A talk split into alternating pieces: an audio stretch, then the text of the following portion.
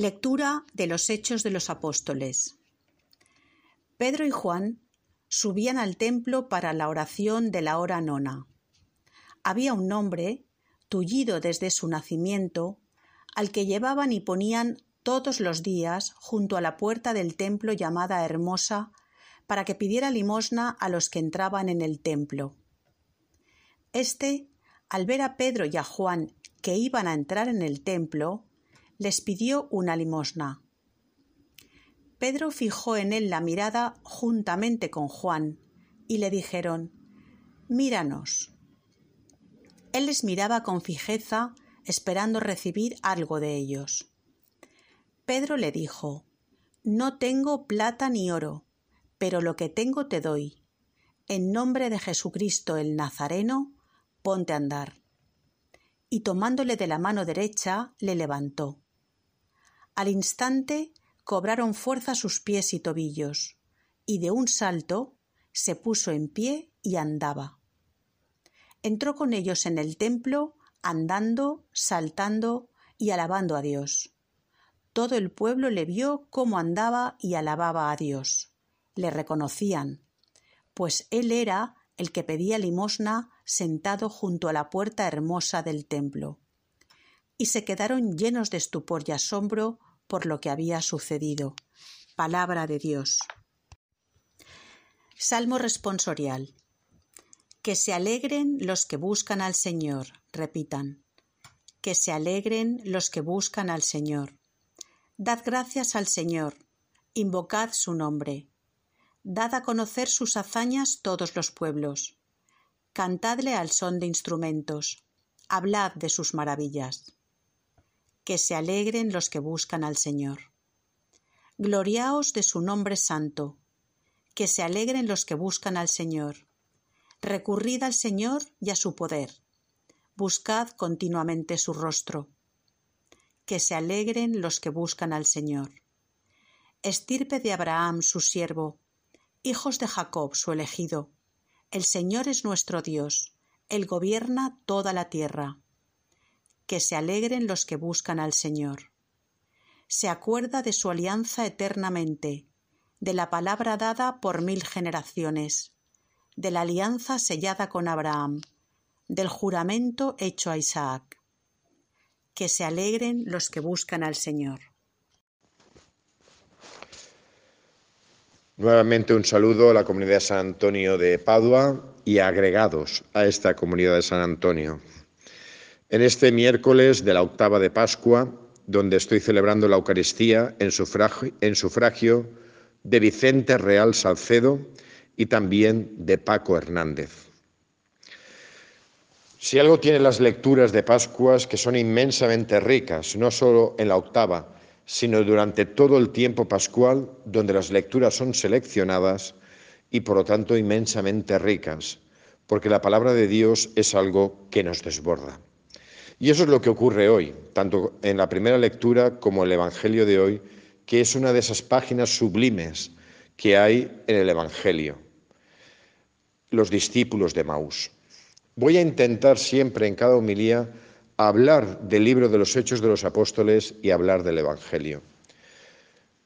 Como os decía ayer, es muy bonito el tiempo pascual porque por medio del libro de los Hechos de los Apóstoles nos adentramos en, el inicio de la Iglesia. ¿Qué es lo que ocurre después de Pentecostés? Porque todo lo que ocurre después de Pentecostés y cómo se va formando la Iglesia, se forma la Iglesia y vemos que nuestra Iglesia de hoy tiene muchas de esas cosas que tenía la Iglesia primera. No podemos olvidar esa conexión con los primeros cristianos y sobre todo con los apóstoles, aquellos que tuvieron la experiencia de vivir con Jesús durante mucho tiempo, el, experimentar y vivir la pasión, muerte de Jesús y también experimentar la resurrección, la ascensión y Pentecostés. Mucho de esa iglesia primitiva es de lo que nosotros también somos herederos y por lo tanto nos parecemos. Y en lo que no nos parecemos, pues es interesante adentrarse en esa primera iglesia para parecernos más a esa iglesia primitiva, a la iglesia auténtica. Dicho esto, una breve pincelada sobre el libro de los Hechos de los Apóstoles, lo que hemos escuchado hoy. Muy importante, simplemente pincelada, muy importante. Pedro y Juan están en el templo. Pues claro, como no puede ser de otra forma.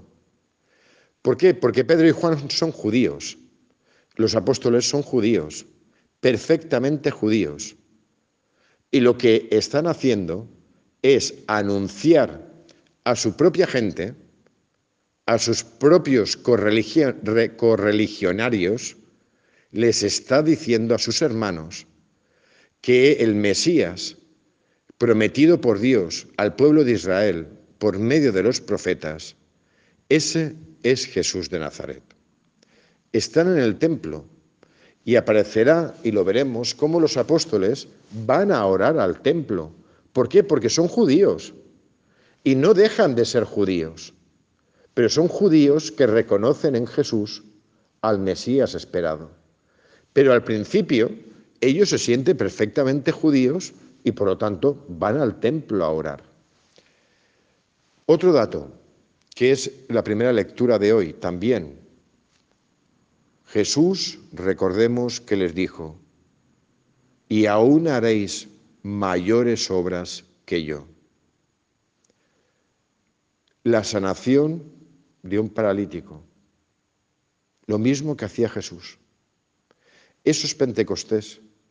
Y eso es la iglesia. La iglesia tiene el mismo poder que Cristo. Solo hace falta tener fe.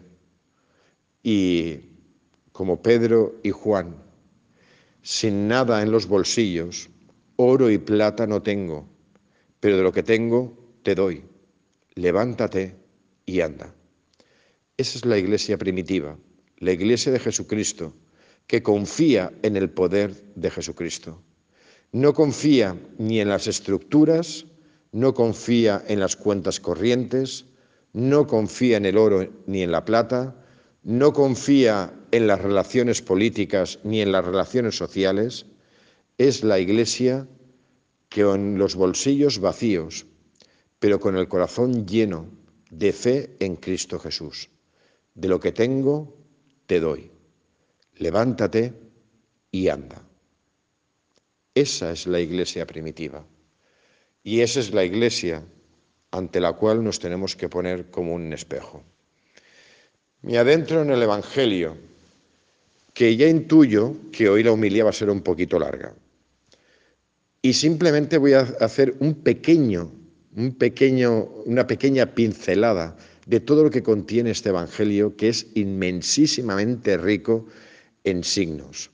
Pero voy a hacer, que es lo difícil, hacer un brevísimo resumen, aunque tarde 10 o 15 minutos. Pero lo que voy a hacer es simplemente el preámbulo. Voy a ello, sin perder tiempo. Al tercer día, es decir, están en el domingo, están en el primer, eh, como dice el Evangelio, el primero de la semana, que es el domingo, es decir, el día de la resurrección. Dos discípulos que van caminando y estos dos discípulos están entristecidos. ¿Y por qué están entristecidos? Pues porque ellos mismos, con ese Jesús al cual no reconocen, y esto es muy normal en los evangelios de aparición, no reconocer a Jesús, esto va a aparecer varias veces. Ah, lo vimos ayer también, María Magdalena a primeras no reconoce a Jesús, solo reconoce a Jesús cuando pronuncia su nombre. María. Entonces lo reconoce, pero antes no. Y estos discípulos, que son unos agregados y se ve que tienen bastante intimidad con los apóstoles, porque habla de los nuestros, es verdad que a los nuestros y al final del Evangelio, ¿a dónde van? A hablar con los apóstoles. ¿Y por qué van a hablar con los apóstoles? Pues porque los conocen. A Jesús su círculo íntimo eran los apóstoles, pero tenía otro círculo muy importante, que eran las mujeres que lo atendían y también un montón de discípulos que iban detrás de él. Y tenían relación con los apóstoles. Por eso hablan estos discípulos de los nuestros. Pero, ¿qué pasa con la muerte de Jesús? La dispersión. Unos, los apóstoles, se encierran, como dice el Evangelio, por miedo a los judíos, y otros, pues vuelven a casa. Se vuelven a Emaús. Y cada uno, después de lo ocurrido, se vuelve a Emaús, se vuelve a sus orígenes.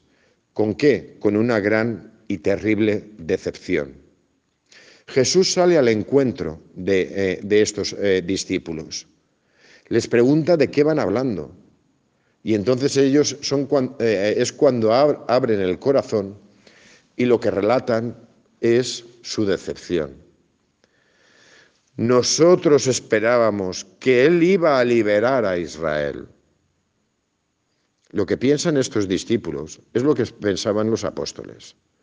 Los apóstoles que iban pensando, y ya me lo habéis escuchado decir muchas veces, que iban pensando, que iban pensando el domingo de Ramos cuando veían a Jesús entrar triunfalmente en Jerusalén, pues que iban a ser ministros, y que se iban a enriquecer y que iban a enriquecer a sus familias y que todo iba a ir súper bien, que iban a tener poder, iban a tener dinero y que iban a ser señores.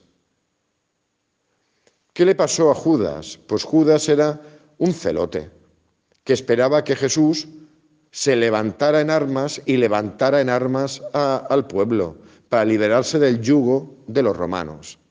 Y se decepcionó también. Es el momento de la decepción. Como tantas veces Jesús nos decepciona.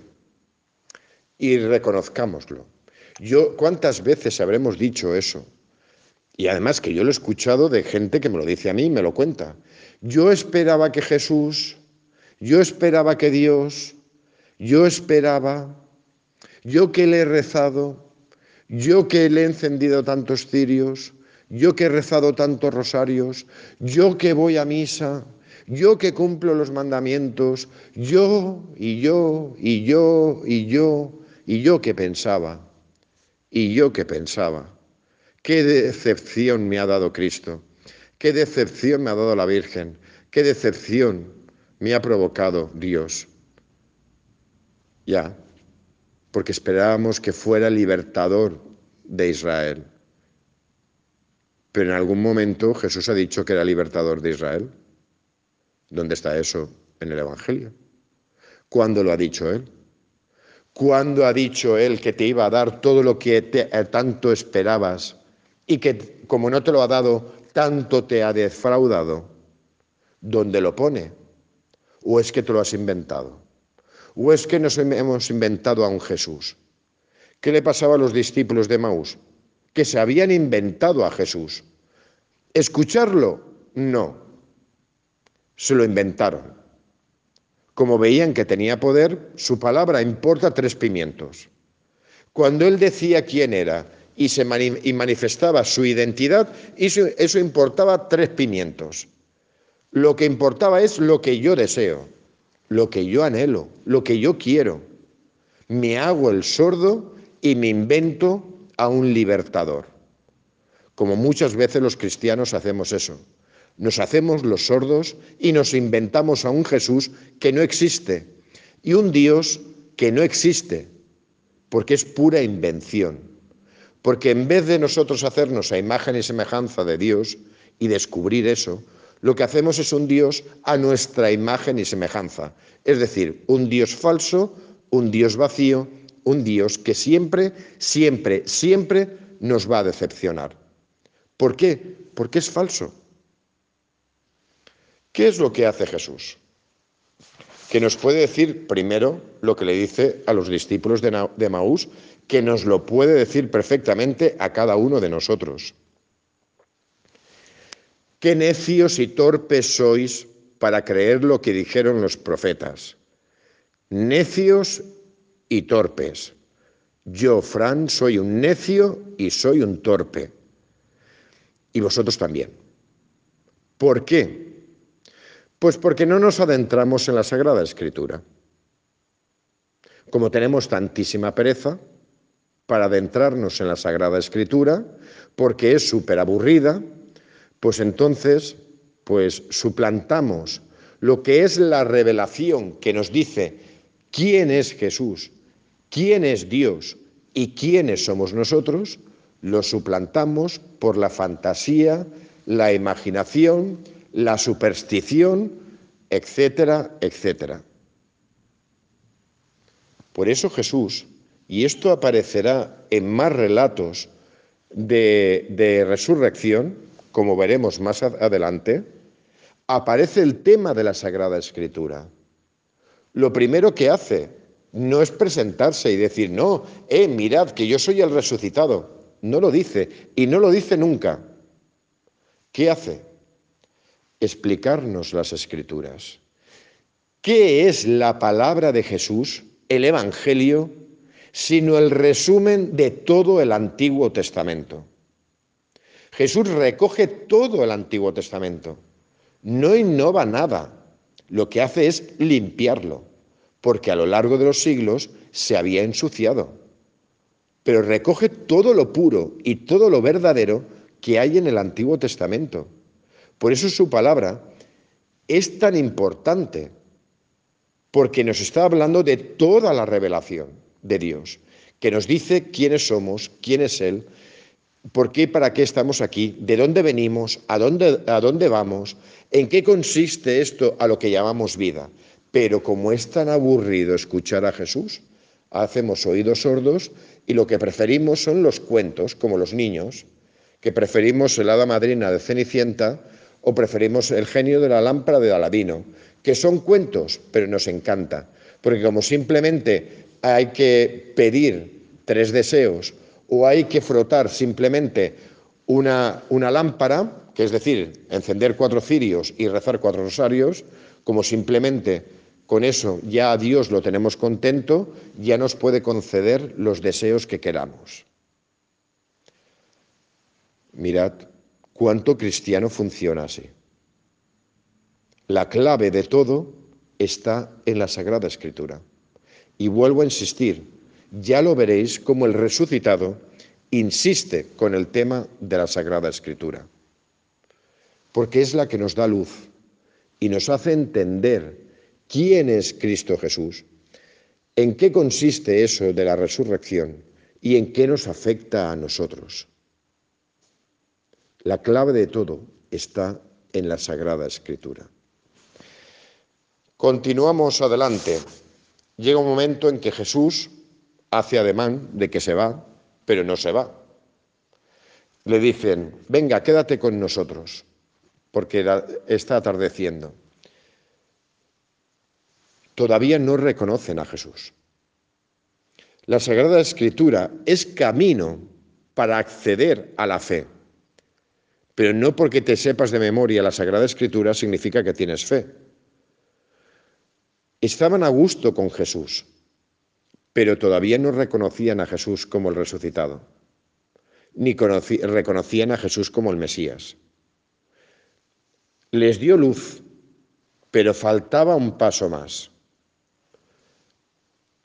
El paso previo o el preámbulo para entrar en intimidad con Jesús y para conocerlo es la Sagrada Escritura.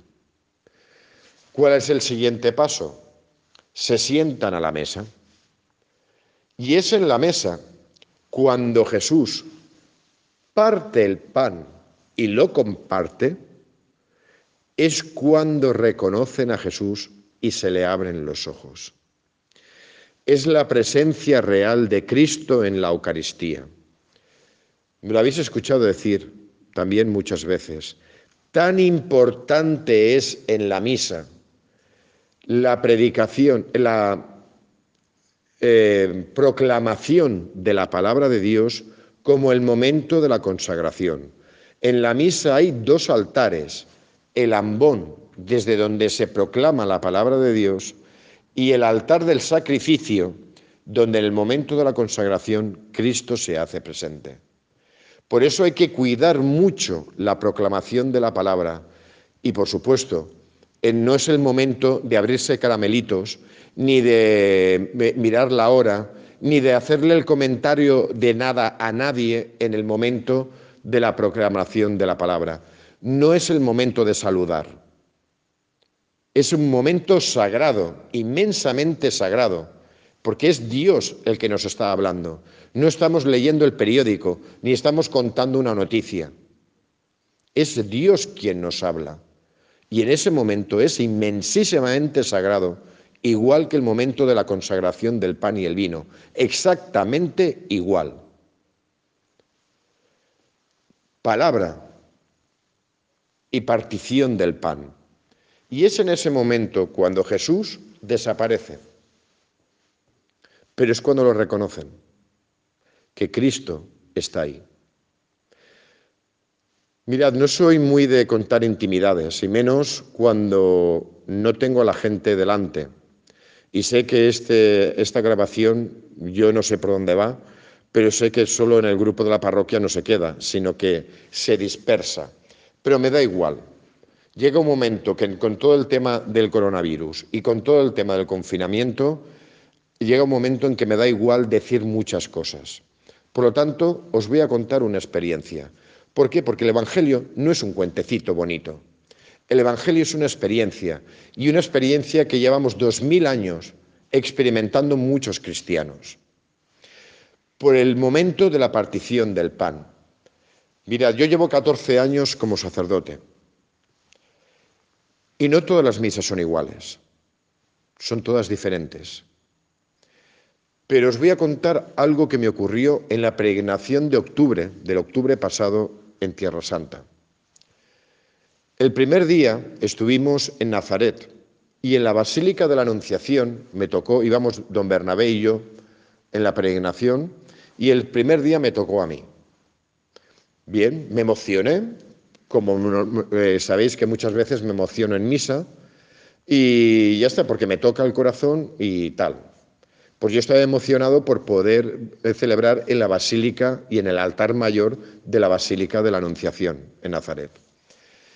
Todo iba bien, en la homilía yo me emocioné mucho, pero llegó el momento de la consagración y ahí experimenté algo que yo jamás en mis 14 años he experimentado en mi vida. El momento de la consagración, cuando yo levanto el pan y lo muestro, yo en ese momento experimenté que realmente Cristo estaba en mis manos. Eso no lo he experimentado nunca en mis 14 años de sacerdocio. Lo experimenté ahí y fue un regalo. Me quedé bloqueado.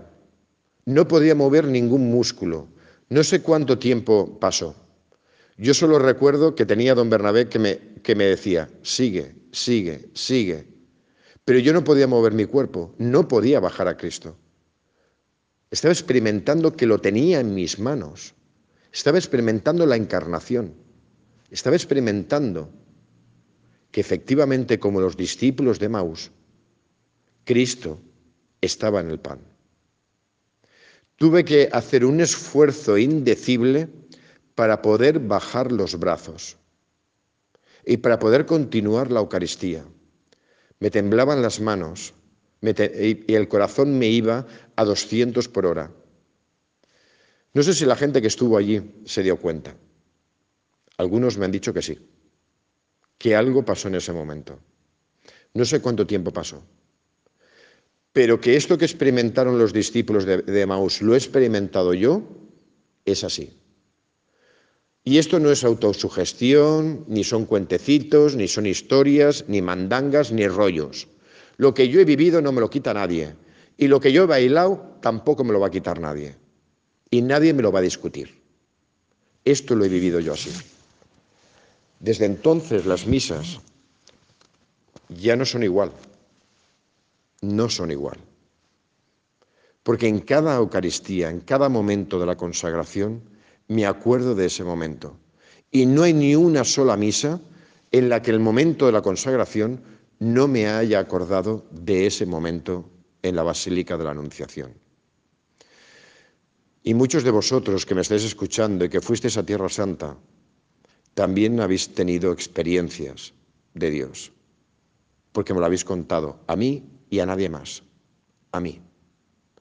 ¿Cuántas veces he escuchado eso en la peregrinación a Tierra Santa de, Fran, ¿qué me está pasando? ¿Qué me ha pasado? Pues ¿qué te va a pasar? Pues que Dios te ha tocado. O como uno también de mis oyentes, que estáis ahí, que me dijo, he ido a Meyugore y al regresar me dijo, Fran, ya entiendo tus homilías, porque lo que tú nos cuentas, yo lo he experimentado en Meyugore, yo lo he vivido y ahora te entiendo. Y cuando hablas de que la fe es una experiencia, ahora te entiendo. Pero hasta que no tienes la experiencia, hasta que los discípulos de Maús no tuvieron la experiencia, no pudieron contar nada a nadie. ¿Qué hicieron los discípulos? Quedarse sentados y decir qué agustito que estamos y qué bien estamos, qué en esta experiencia que hemos tenido y qué guay y qué bien. No. ¿Qué hicieron? Salir.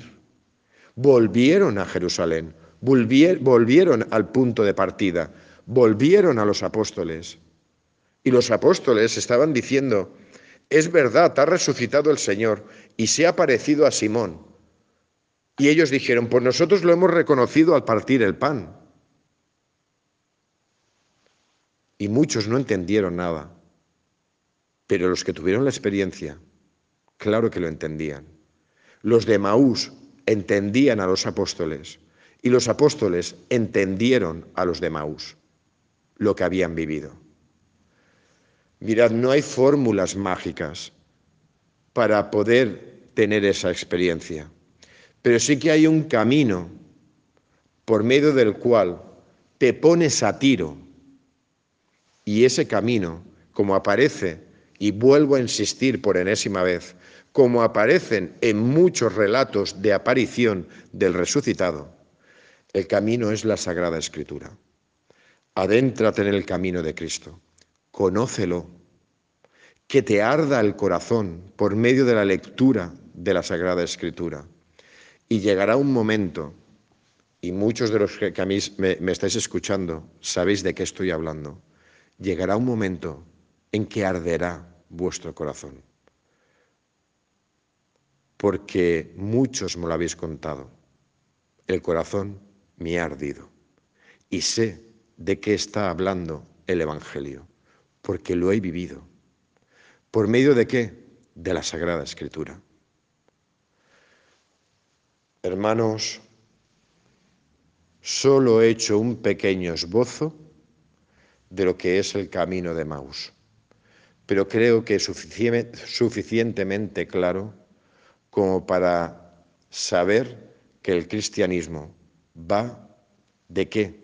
de adentrarte en la palabra de Dios, de conocer a Dios, de conocer a Cristo, de conocernos a nosotros y de confiar en su presencia salvífica y continua en medio de, de nosotros, por medio de su palabra y por medio del Santísimo Sacramento del altar.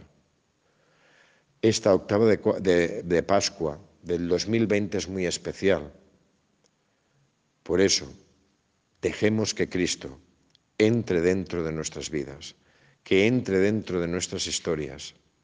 Dejémonos tocar por su palabra y Él, cuando quiera, ya nos tocará el corazón para que arda y para que tengamos experiencia de Él.